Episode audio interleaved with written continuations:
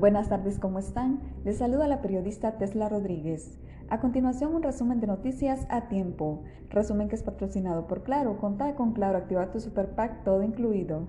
El jurado de la Corte del Distrito Sur de Nueva York dio su veredicto y por decisión unánime declaró culpable de narcotráfico al hondureño Giovanni Fuentes Ramírez. El juicio contra Fuentes Ramírez comenzó el 8 de marzo del presente año y concluyó este día, en el cual fue mencionado por estar vinculado con Fuentes Ramírez el actual presidente de Honduras, Juan Orlando Hernández. La presidenta del Consejo Nacional Electoral, Ana Paula Hall, anunció que luego de las pasadas elecciones primarias en Honduras se presentaron al menos 29 escritos de impugnaciones sobre actas del proceso electoral, por lo que dicha institución ya está procesando las distintas solicitudes. La Secretaría de Salud informó a la comunidad nacional e internacional que por motivo de la pandemia del COVID-19 y a día de iniciar la Semana Santa, los hondureños y extranjeros que hagan turismo en el país deberán de presentar la prueba negativa de coronavirus.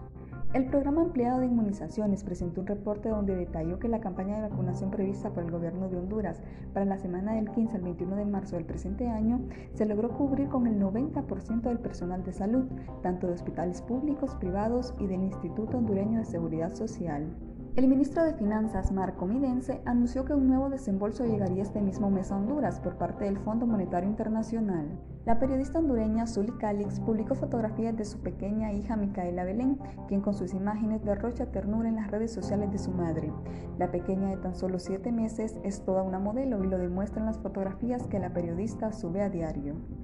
Hemos llegado al final del resumen de noticias a tiempo, patrocinado por Claro. Contá con Claro, activa tu Super Pack, todo incluido. Para más detalles de todo lo que acontece en el país, puede ingresar a nuestro sitio web www.tiempo.hn o nos encuentra en nuestras cuentas de redes sociales como Diario Tiempo en Facebook, Twitter e Instagram. Les habló la periodista Tesla Rodríguez. Espero esté disfrutando de una deliciosa taza de café y recuerde que el secreto de un buen café es con quien lo comparte. Tengan buenas tardes.